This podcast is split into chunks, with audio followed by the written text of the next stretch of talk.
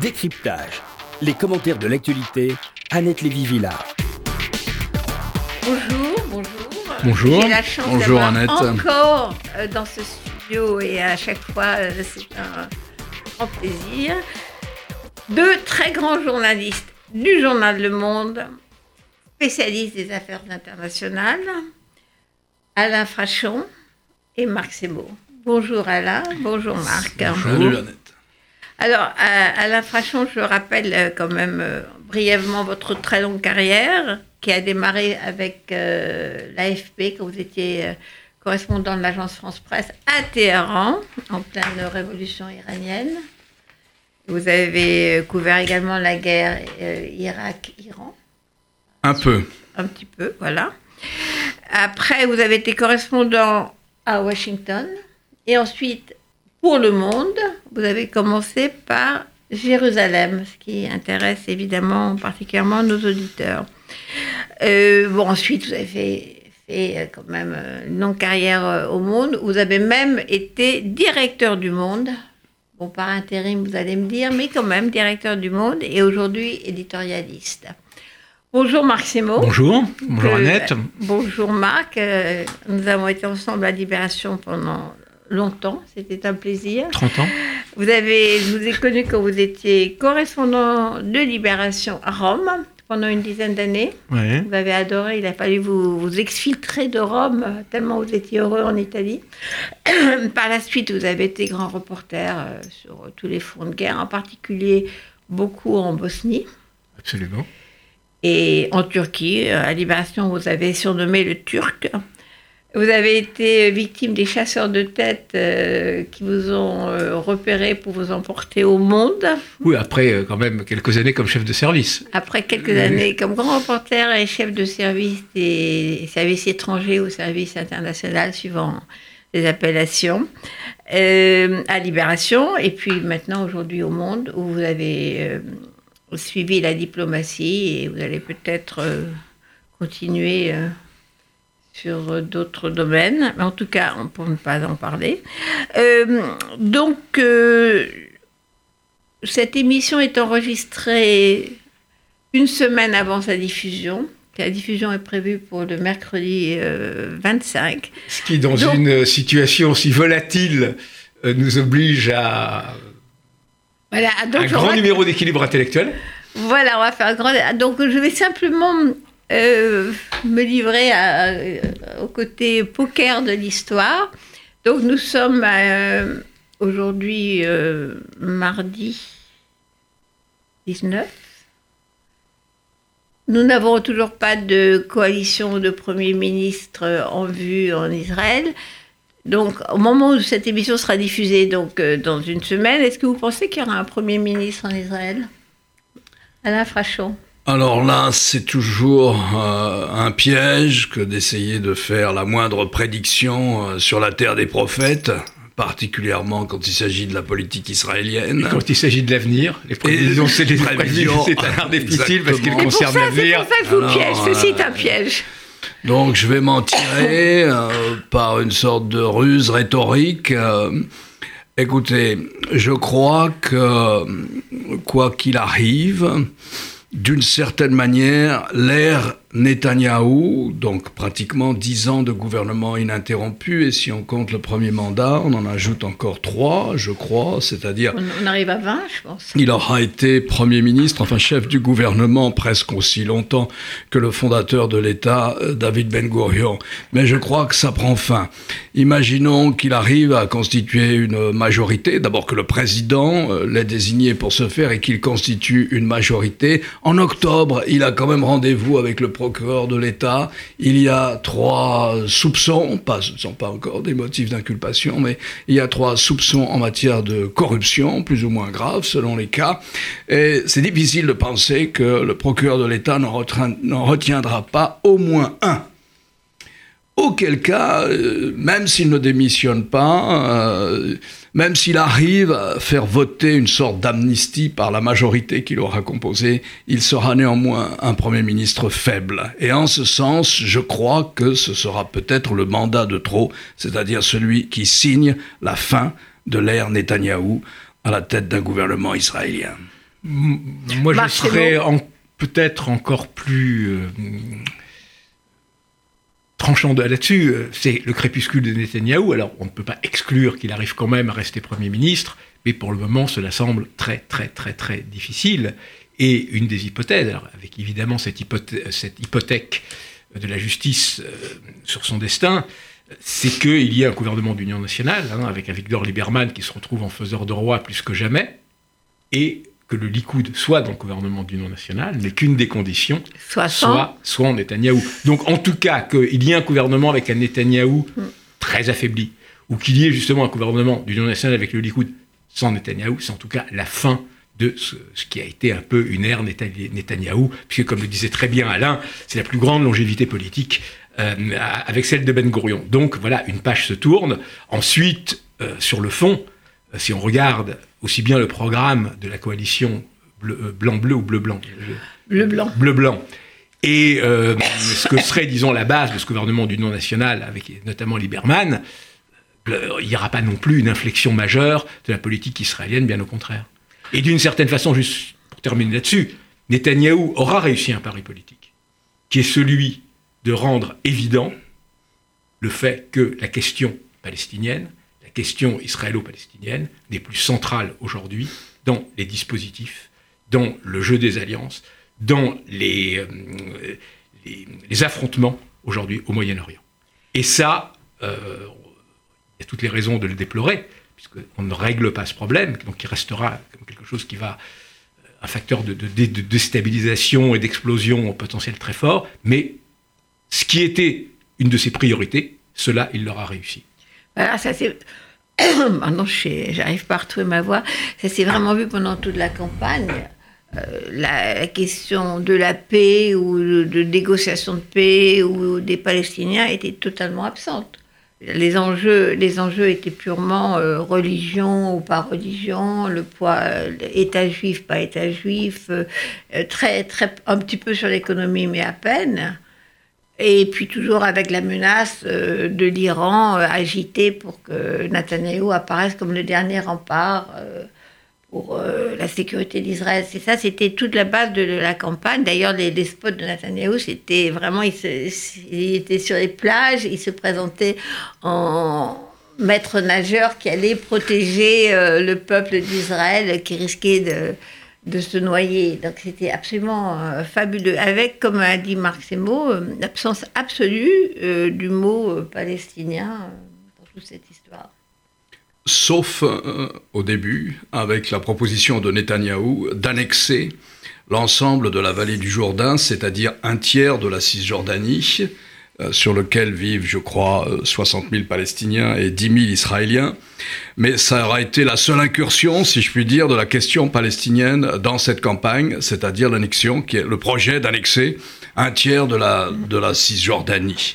C'était la négation de, des Palestiniens, parce qu'on n'en parlait même pas. Oui, mais c'est que c'était un pur euh, usage euh, démagogique politique interne, euh, voilà. Pour avoir le vote des colons. Ce qui est frappant, c'est le parallélisme, si vous voulez, entre le fait que la question palestinienne n'a pas été centrale sur le plan intérieur israélien, alors qu'elle devrait l'être, il suffit de se projeter à 5, 10 ou 20 ans pour euh, voir qu'elle va ressurgir, cette question palestinienne, pour des raisons purement démographiques. Mais elle n'est pas centrale non plus dans les équilibres stratégiques au Moyen-Orient. Il y a encore 30 ou 40 ans, si on avait fait cette émission, on aurait invité un grand spécialiste du Moyen-Orient et il aurait parlé de la centralité de la question israélo-palestinienne sur les équilibres stratégiques au Moyen-Orient, notamment pendant toute la guerre froide, par exemple. Mais c'est faux. Ce n'est plus une question centrale dans les équilibres stratégiques au Moyen-Orient, dans la mesure où elle n'est pas systémique.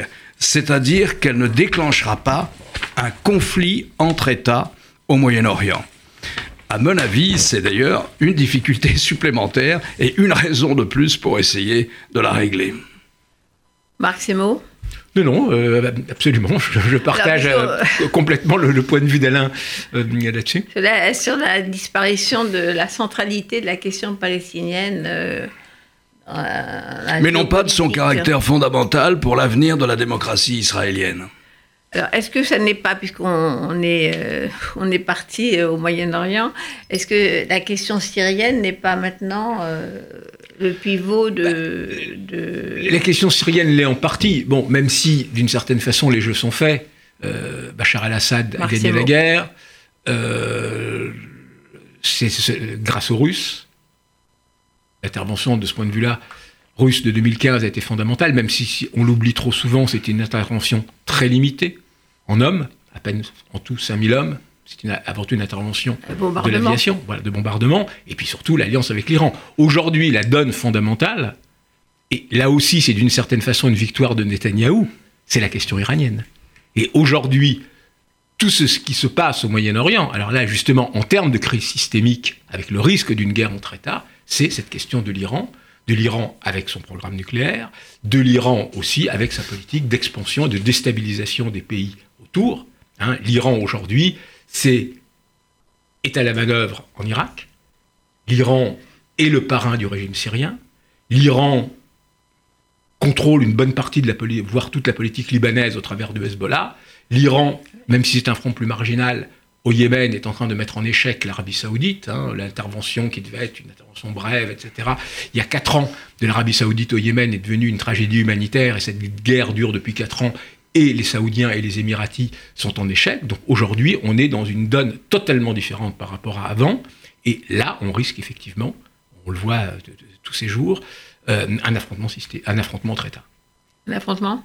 Entre États. Entre États.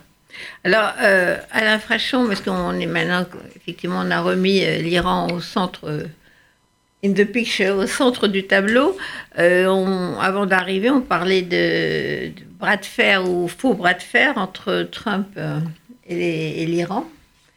Comment est-ce que vous voyez la chose? Est-ce que c'est. Il, il, parle fort, mais il n'agit pas vraiment ou est-ce qu'il a la, bonne euh, tactique euh, Est-ce qu'il faut prendre l'Iran au mot Est-ce que les volontés de, ne pas faire la guerre sont partagées des deux côtés de ne pas aller jusqu'à l'affrontement? Disons, ce, qui est très frappant quand on regarde euh, les, événements depuis ce printemps, parce que ce qui a déclenché la crise, ça a été la volonté des États-Unis de renforcer encore les sanctions, de mettre cette politique de pression maximale. Donc les sanctions avaient été rétablies il y a un an quand les États-Unis ont unilatéralement quitté l'accord de 2015, de juillet 2015 sur le nucléaire.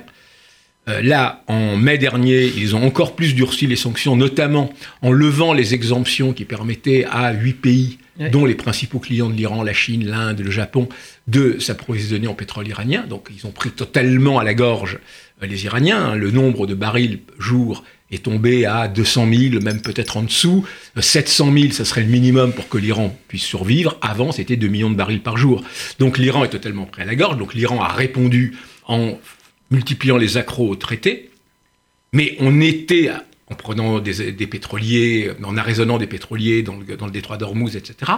Mais on était encore dans une logique très diplomatique où chacun a évité jusqu'ici le pas de trop. C'est-à-dire ce qui est très frappant dans cette crise, il y a eu des moments où la crise est montée aux extrêmes, notamment par exemple quand les Iraniens avaient abattu un drone euh, américain, où Trump a dit on était sur le point de bombarder, mais on n'a pas bombardé parce qu'il n'y a pas eu d'Américains tués, ce qui était vrai. Jusqu'ici, dans cette crise, où extrêmement calculée, il n'y a pas eu un seul mort. Aujourd'hui, après les tirs euh, sur les installations pétrolières saoudiennes, on est dans une autre dimension. Alors, pourquoi? Bon, il n'y a pas eu de mort, mais euh, c'est quand même une attaque majeure. Hein. il y a quand même une bonne partie euh, du, pétrole saoudien euh, qui est maintenant euh, bloqué. et surtout, la vraie question, c'est qu'est-ce que peut faire Donald Trump? Le pari des Iraniens était que Donald Trump, en campagne électorale, ne veut pas la guerre. Donald Trump, contrairement à l'image qu'on sait de lui, ça n'a rien d'un docteur Folamour, c'est même pas un néoconservateur, bien au contraire. Hein, c'est America First, nos intérêts. Trump ne veut pas la guerre, y compris parce qu'il s'est fait élire en disant nous allons nous retirer du Moyen-Orient. Il ne veut pas la guerre parce qu'il il est en campagne pour sa réélection. Donc ça, les Iraniens l'ont parfaitement compris. Et aujourd'hui, Trump se retrouve devant un vrai dilemme. Il ne peut pas ne pas réagir à ce qui est une attaque majeure qui change la donne. Et en même temps, s'il il fait la réaction de trop, s'il y a des victimes, s'il est un cran trop loin, on enclenche un processus les Iraniens répondront à ces représailles par d'autres représailles, et on enclenche quelque chose. Donc on est dans une situation très particulière. Alors juste un dernier point.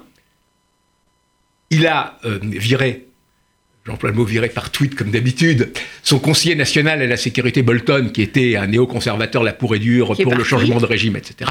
Il a nommé O'Brien, qui est un mormon, qui est un diplomate émérite, un homme de dialogue. Hein, c'est lui qui a négocié avec les Nord-Coréens pour la libération d'Américains. C'est lui qui a négocié aussi d'autres histoires, euh, oui, d'arrestation en Turquie d'un prédicateur en Turquie. Donc c'est un très fin diplomate qui est aux antipodes de cette ligne entre euh, néoconservatrice. Et va en guerre. Et va en guerre. Voilà. Mais en même temps, ça, c'est perçu par les Iraniens comme un signe de faiblesse. Alors, Alain Frachon, vous êtes un grand spécialiste de l'Amérique. Donc, est-ce que vous pouvez décrypter euh, justement euh, Trump pris, enfin Donald Trump pris dans ce dilemme qu'effectivement il ne voudrait pas faire la guerre, mais il ne peut pas avoir non plus l'image d'un président faible. C'est contraire à ses intérêts en pleine campagne électorale. Contraire aux intérêts de tout le monde d'avoir une Amérique passant pour faible et, indécise. Euh, donc moi je partage ce qu'a dit Marc, je reprends, je donne la suite. À mon avis, Trump a suffisamment d'assises en politique intérieure. À mon avis, l'état de l'opinion publique intérieure est tel qu'il peut se permettre de ne pas répondre. En ce sens, il est un peu dans la situation où s'est trouvé parfois Ronald Reagan il peut se permettre de ne pas répondre. Je pense que ça n'atteindra pas, ça ne touchera pas sa crédibilité, pas plus ici qu'en Asie du Sud-Est. Je ne crois pas beaucoup à ces enchaînements où, parce que vous ne répliquez pas au Moyen-Orient, vous passez pour un faible euh, sur les conflits et les différents territoriaux qui, qui, euh, qui se passent en mer de Chine. L'opinion publique américaine est radicalement opposée à un engagement extérieur dans lequel elle estime que les intérêts de l'Amérique ne sont pas en jeu. C'est le cas, en l'espèce, l'Amérique a acquis une grande euh, autonomie euh, pétrolière et gazière. Je crois même que ça doit être un des premiers exportateurs de pétrole et de gaz naturel dans le monde aujourd'hui. Donc c'est le cas. Donc si vous voulez, je pense qu'en politique intérieure, stricte, pour des considérations purement électorales, je crois qu'il a cette latitude de ne pas répondre comme l'avait un Ronald Reagan. Vous savez, c'est mystérieux, mais ça obéit à des choses comme ça. Un homme de gauche, un Barack Obama ou un homme du centre-gauche euh, un démocrate serait peut-être obligé de répondre. mais un républicain, euh, un républicain de fraîche date, mais une grande gueule comme Trump, si vous voulez, il a cette latitude dans l'opinion américaine. On va pas penser que c'est une mauviette pour autant ou qu'il a diminué l'image de l'Amérique dans le monde. D'autant que la Corée du Nord, il a pu se permettre d'aller serrer la main. Absolument. D'autant que, comme dit Marc, il faut le prendre au sérieux. Il est, c'est un homme qui amorce un tournant, à mon avis, essentiel dans la politique étrangère américaine et qui est le suivant.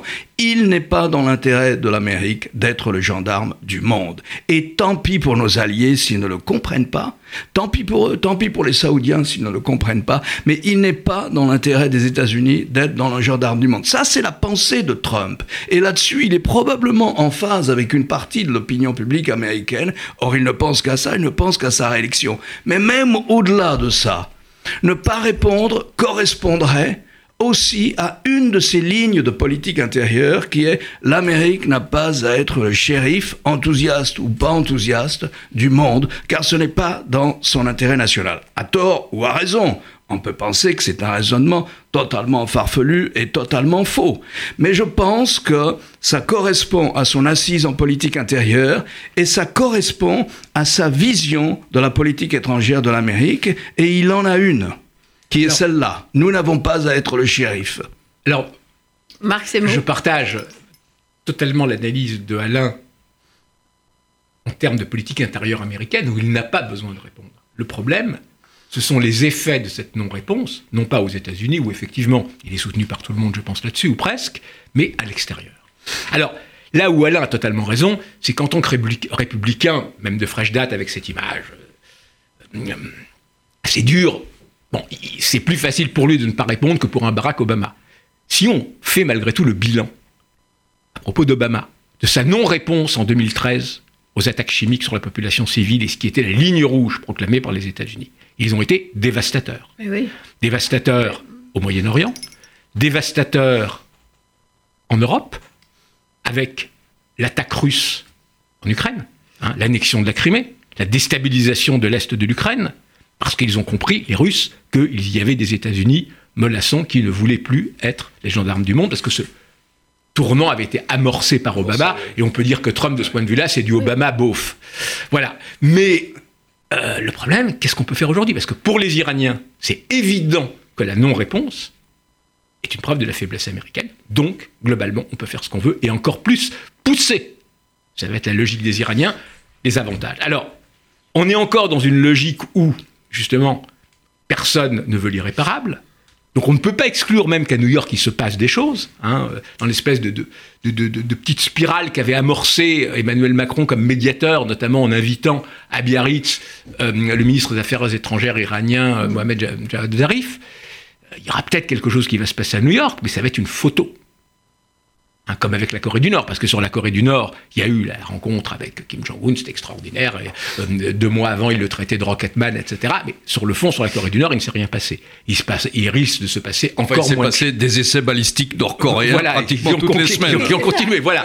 Donc, mais est-ce que ça ne sera pas voilà, la même le, chose avec voilà, l'Iran Le, le risque, c'est que ce soit, voilà, le risque, c'est que ce soit euh, exactement la, la, même chose avec l'Iran. La production nucléaire. Voilà, donc c'est ça qui est en train de se passer, c'est que l'Iran est parfaitement conscient du rapport de force et la conséquence dévastatrice de la non-réponse américaine, elle va être en premier lieu sur le Moyen-Orient lui-même. C'est-à-dire un pays comme l'Arabie saoudite, qui malgré ses milliards, malgré ses achats d'armes, est sur le plan militaire une catastrophe absolue.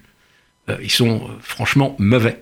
Euh, et incapables, là on l'a vu, même d'avoir une défense efficace. le risque, c'est que l'Arabie saoudite se sente lâchée par les États-Unis. On le voit déjà à propos des Émirats qui était jusqu'ici la, Prusse du Golfe Persique, hein, avec MBZ, qui était une armée efficace, qui était intervenue au Yémen aux côtés de l'Arabie saoudite et tout, qui sont en train de prendre leur distance et même d'envoyer des émissaires à Téhéran.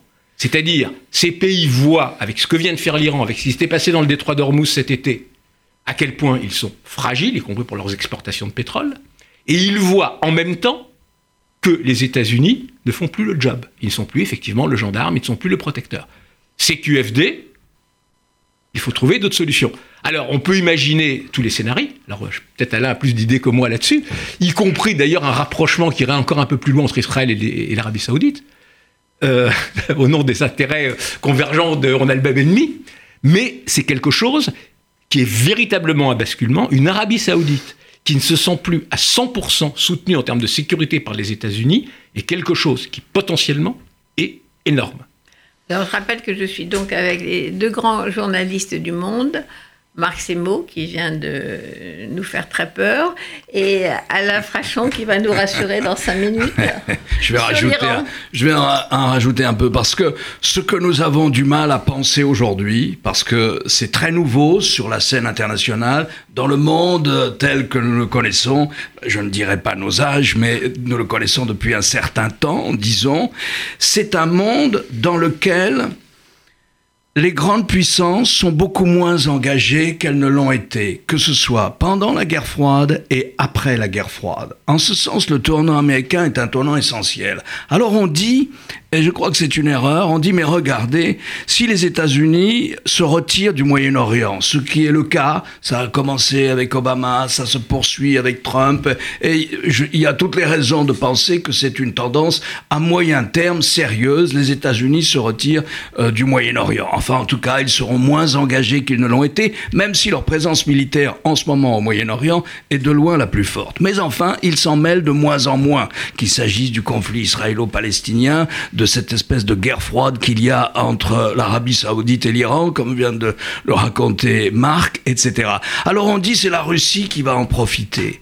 Mais pas du tout. Regardez, c'est très intéressant ce qui se passe. La Russie s'est installée en Syrie. Bon, elle a toujours été en Syrie. À vrai dire, la Syrie a fait partie du camp soviétique. Il y a des relations humaines très profondes. Il y a eu même beaucoup de mariages entre Syriens orthodoxes et Russes, etc. Ça n'a jamais gêné personne que les Russes, d'abord l'Union soviétique, puis la Russie, aient une base navale en Méditerranée. Mais est-ce que la Russie profite du fait que elle s'est mise dans la situation diplomatique qui était celle des États-Unis. C'est-à-dire, elle parle à tout le monde. Elle parle à l'Arabie Saoudite et elle parle à l'Iran. Elle parle au Qatar et elle parle à l'État des Émirats Arabes Unis. Elle parle à l'Iran et elle parle à la Turquie. Et elle parle, elle a les meilleures relations avec Israël. Mais elle n'a jamais joué le moindre rôle de médiation pour essayer d'apaiser un seul des conflits du Moyen-Orient. La Chine, la Chine pourrait être la plus intéressée. Après tout, c'est elle, on en parlait tout à l'heure avec les sanctions américaines, qui est le plus dépendante du pétrole du Golfe. Et c'est elle qui a le plus intérêt à stabiliser la région du Golfe. Mais elle n'ose pas y mettre le doigt.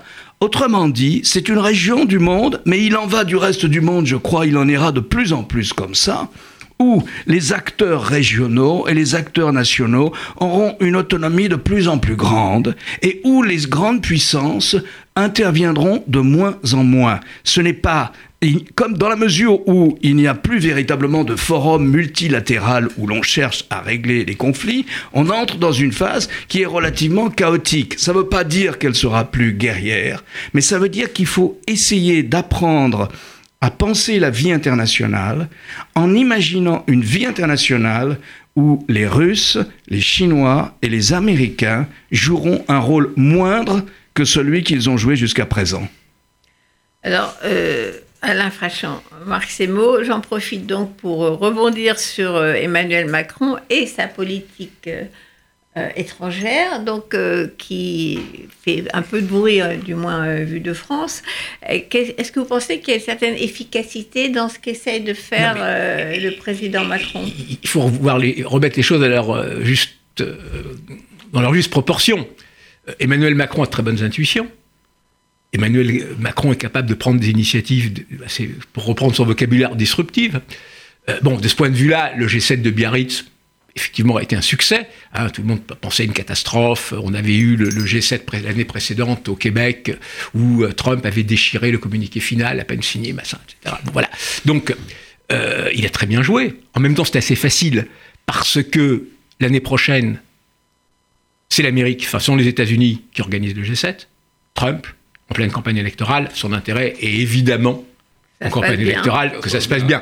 Donc, globalement, on était dans une situation où Trump était, entre guillemets, gérable. Ensuite, sur le fond du dossier iranien, qui était comme un des gros dossiers qui a été mis au G7, il ne faut pas euh, penser, comme on le croit trop souvent, Trump contre euh, tous les autres euh, Européens signataires.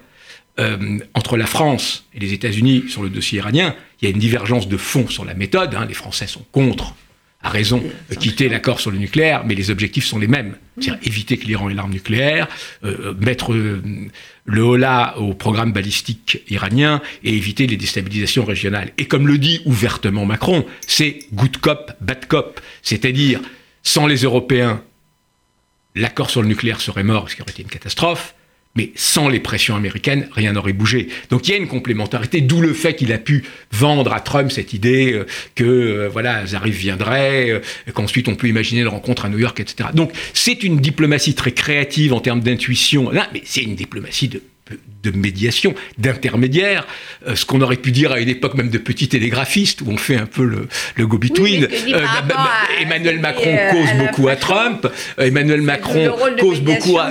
voilà, voilà, mais en même temps...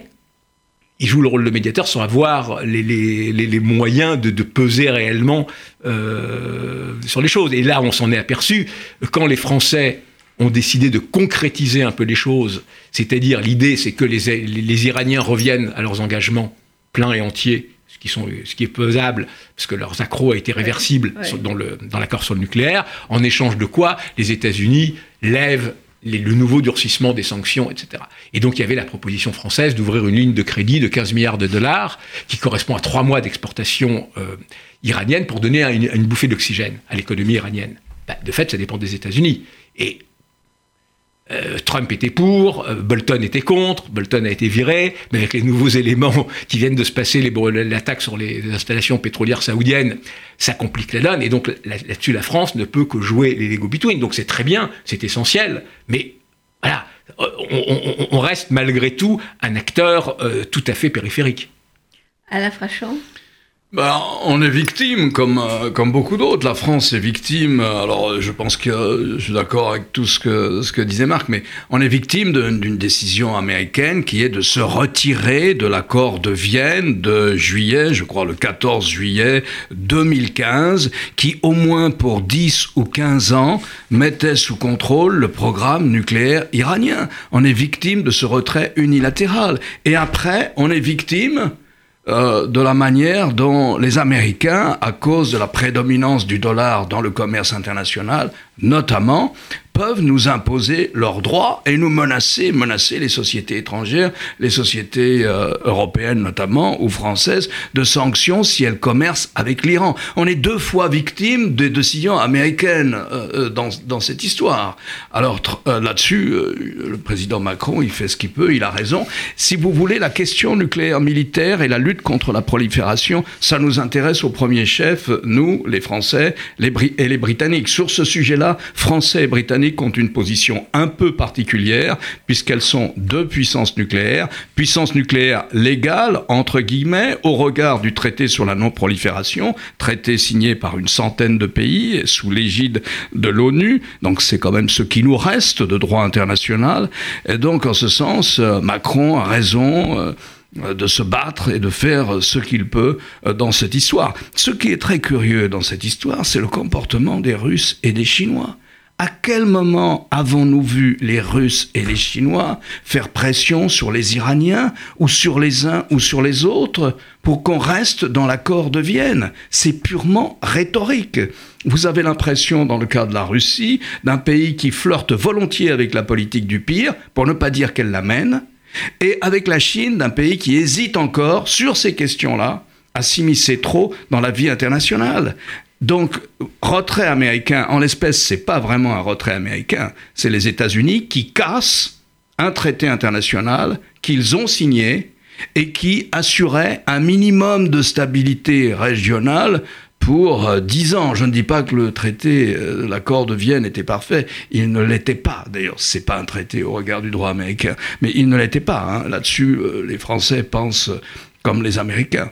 Mais il ne fallait pas sortir du traité. Ce qui est bizarre, c'est que Trump, justement, a pris cette décision-là très vite. mais, ah non, mais c'est simple, mais lui, il ne pense pas à la suite. on avait l'impression, oui, qu'il a pris cette décision-là en venant s'installer à la Maison-Blanche. Trump, son obsession depuis le début, et de tenir, au moins en apparence, ses promesses de campagne.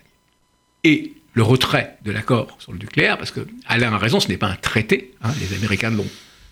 Ce n'est pas un traité, notamment parce qu'il n'aurait jamais été ratifié par le Congrès. Donc ils n'ont pas pu en faire un traité, c'est un accord. Donc ce retrait de l'accord était une de ses promesses de campagne, il l'a fait. Euh, si vous voulez, là, c'est même pas une promesse de campagne, c'est le programme du Parti républicain. Là, sur cette question-là, il est soutenu par l'ensemble du Parti républicain et il a repris la plateforme républicaine. Quoi qu'il en pense, lui, personnellement, si tant est qu'il en pense quoi que ce soit. Et en plus, il y a une partie des démocrates qui sont sur la même ligne, d'ailleurs. absolument. Parce que le, traité, et euh, Alain le disait tout à l'heure, il ne faut jamais l'oublier, était un moindre mal. C'est-à-dire, c'était l'idée d'une mise sous contrôle pour 10 ou 15 ans. Un petit peu de surveillance, quoi. Un peu, non, une réelle, surveillance, surveillance, mais ça ne réglait rien pour après. Et donc, un des scénarios catastrophes, c'était il y a le traité, les, Iraniens le respectent, ils l'ont respecté toujours, ça il faut le reconnaître. En même temps, ils, profitent de ces 10-15 ans pour développer leur programme balistique, et dans 10-15 ans, quand le traité est mort, ils peuvent repasser au nucléaire et mettre la bombe sur, les, sur les fusées qui auront été entre-temps euh, de plus en plus élaborées. Donc tous ces risques, toutes ces carences sont évidentes. C'était la raison d'ailleurs pour laquelle les Français avaient bloqué au début, le premier accord hein, euh, euh, que voulait Obama à tout prix. Euh, ça a été Laurent Fabius, François Hollande, les ont été extrêmement clairs et fermes. Bon, mais ce, traité a, beaucoup de défauts. C'est incontestable.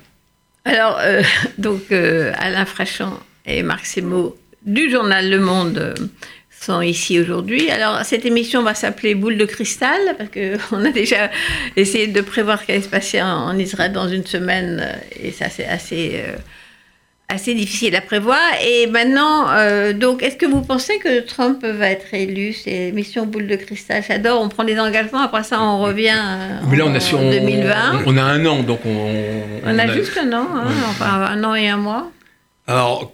Euh, comme chacun sait, l'élection présidentielle américaine, c'est compliqué parce que c'est au suffrage universel indirect Et donc, euh, c'est difficile de faire des prédictions et en même temps, euh, on sait qu'il faut se concentrer sur une demi-douzaine d'États.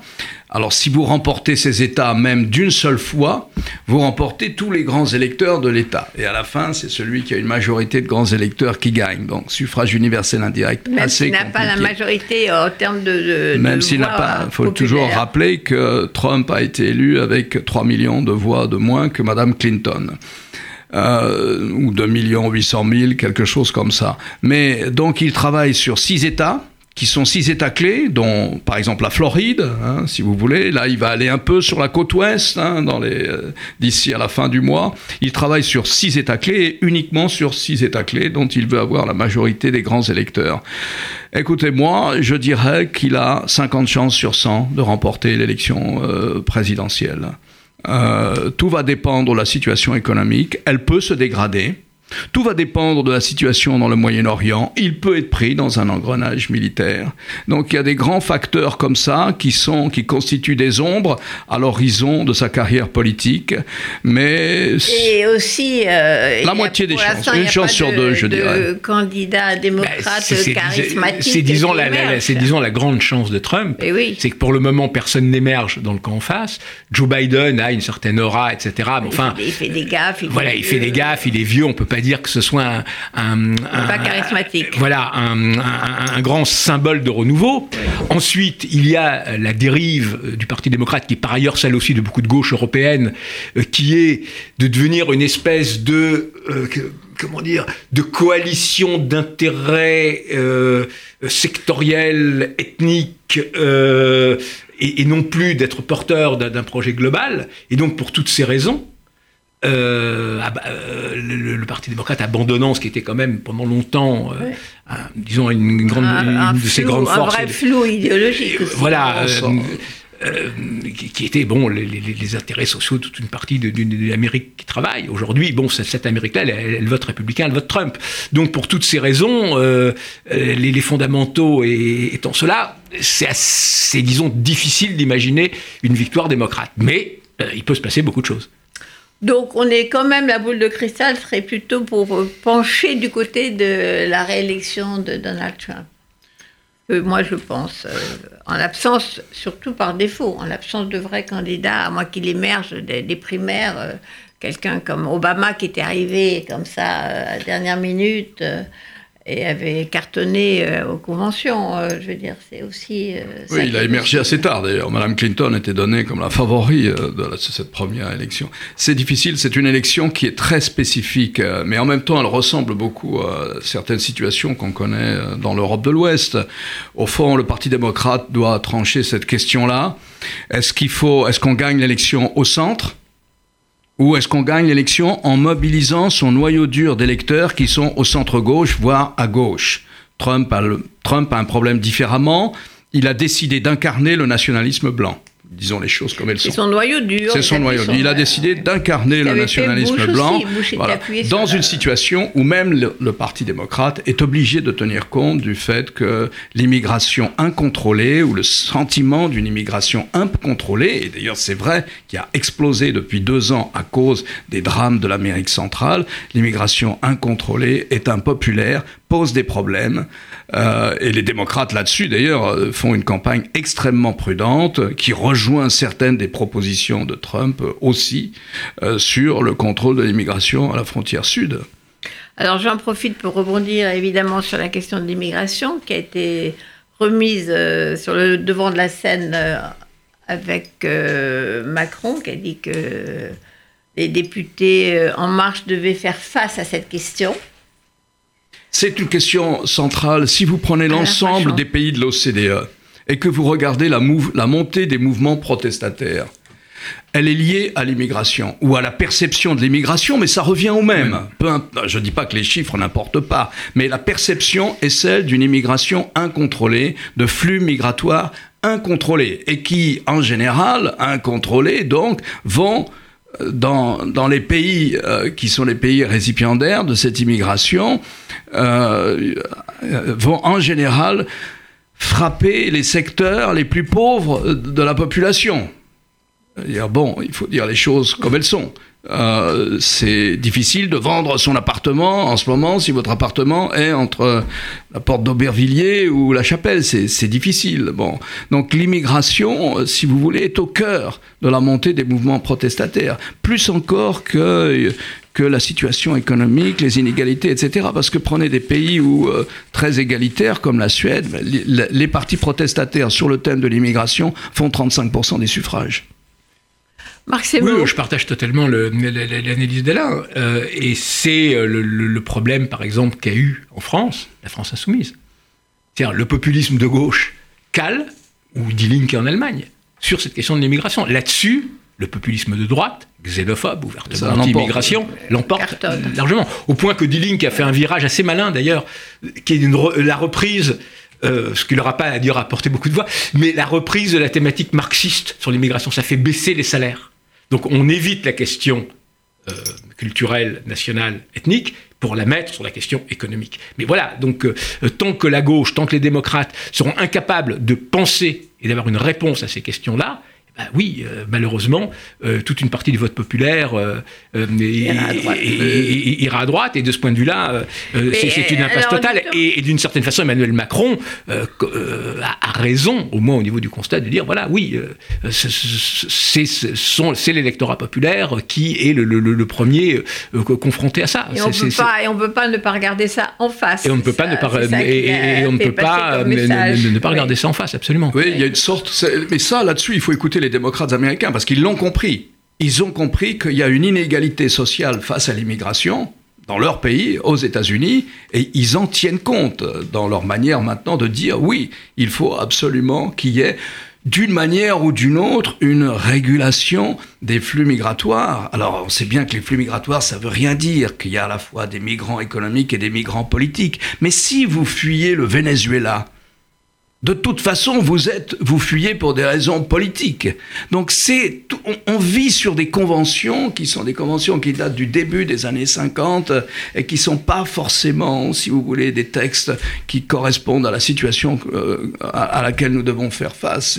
L'asile politique, il faudrait être intraitable là-dessus. L'asile politique, c'est l'asile politique. Mais qu'est-ce que vous faites s'il y a, euh, voilà, les Syriens, les Vénézuéliens, c'est le cas en ce moment aux États-Unis par exemple. Qu'est-ce que vous faites? Les Vénézuéliens, ils sont quoi? Ils sont victimes d'une situation politique qui a créé une situation économique impossible. mais ils ne sont pas réfugiés, mais ils ne sont pas nécessairement tous personnellement persécutés et menacés en tant qu'opposants, et donc automatiquement à ce niveau-là euh, il devient euh, redevable euh, d'un asile politique stricto sensu. Mais le Canada, par exemple, qui ouvre plus généreusement ses frontières, n'a pas l'air de souffrir terriblement de parce que d'abord, si vous mais ça c'est très intéressant parce que je pense qu'il y a que nos pays vont devoir faire comme le Canada, c'est-à-dire consacrer une partie de, de nos finances publiques à cette question-là. De toute façon, il y aura des flux d'immigration il y en aura de toute façon, pour X raisons technologiques, techniques, économiques, etc., démographiques, sur le balancement climatique, il y aura. La plupart du temps, ces grands flux sont sud-sud, mais ils seront aussi sud-nord. Ils nous concerneront aussi, peut-être pas dans des proportions énormes, mais ils nous concerneront aussi. Et nous serons obligés euh, d'avoir des politiques publiques qui tiennent compte du fait que l'immigration requiert un type de service public et un type d'assistance publique particulière et spécifique. Donc le Canada est un bon exemple. Bah, le Canada est, en partie un bon exemple, oui et non. Bon, d'abord parce qu'ils ont une situation très particulière globalement quand même protégés par les États-Unis au sud. Euh, c'est un des plus grands pays du monde en surface, en mètres carrés, et ils doivent être 35 ou 40 millions. Hein. Ensuite, ensuite, il y a quand même eu des dérives, c'est-à-dire le multiculturalisme à la canadienne a suscité, y compris au Canada, des réactions très fortes. Hein. on en était arrivé à un moment où l'État de l'Ontario avait failli reconnaître la charia, comme euh, au niveau du droit familial. Donc on était quand même arrivé à un degré de voilà et donc ce qu'on a appelé la, politique des accommodements raisonnables hein, au, Québec a commencé à être remise en cause. Mais là où il y a aussi quelque chose de très positif du côté canadien et québécois notamment, euh, c'est le fait d'assumer les quotas. C'est-à-dire on prend une immigration en fonction des besoins, en fonction des capacités et on se donne les moyens d'intégrer, parce que la vraie question n'est pas celle de l'immigration, mais celle de l'intégration. Et aujourd'hui, l'Europe est dans cette situation où l'immigration est ressentie comme une menace, parce que les mécanismes traditionnels d'intégration n'existe plus. C'était quoi? C'était les églises, c'était les partis, c'était les syndicats, c'était énormément de choses de la société civile qui permettaient cette intégration, qui aujourd'hui sont en crise. Il reste l'école qui elle-même est en crise, et donc pour toutes ces raisons, la question effectivement de l'immigration devient une question beaucoup plus explosive. Alors je vais euh, quand même, euh, toujours dans la boule de cristal, j'en profite puisque vous êtes tous les deux là, Alain Frachon et Marc. On n'a pas pris trop de risques. Hein. Euh, quand même. alors maintenant, le Brexit, bien sûr. Que va-t-il se passer? Alors là, je veux bien prendre un risque.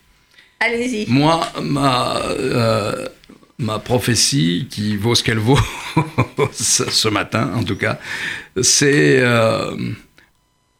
on va vers un Brexit doux, soft, qui ressemblera au document que Theresa May a conclu et signé avec l'Union européenne, qui sera sans doute réalisé par Boris Johnson, parce que lui seul a le crédit politique auprès de la droite conservatrice pour faire passer un texte qui est un recul par rapport aux idées qu'il défend.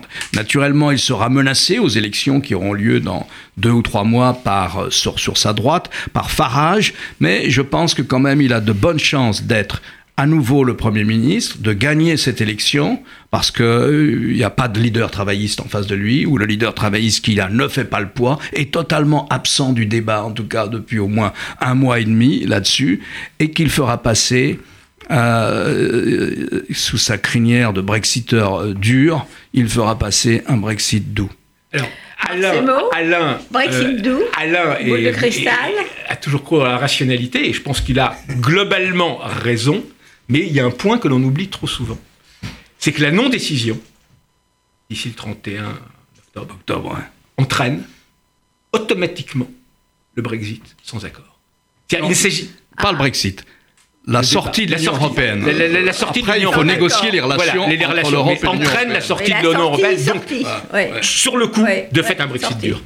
Et ça, c'est un risque énorme. C'est-à-dire, s'il n'y a pas un vote du Parlement sur justement, globalement, le, projet d'accord euh, négocié de Theresa May, euh, s'il n'y a pas une demande acceptée du report euh, de Boris Johnson, le risque est que par défaut, presque par accident, on arrive à cette sortie de la Grande-Bretagne, dont les effets seraient dévastateurs. Donc, ça serait et pas ça, et donc, c'est un scénario qu'on ne peut pas exclure parce qu'il ne s'agit pas de décider pour une sortie, mais la non-décision, la paralysie, euh, le, laxisme, euh, les, hésitations, etc., risquent d'entraîner, par défaut, ce scénario catastrophe. Et il est peu probable, si on parie sur la rationalité de tous les acteurs, mais il n'est pas totalement à exclure. Et c'est peut-être ce qui est extrêmement préoccupant.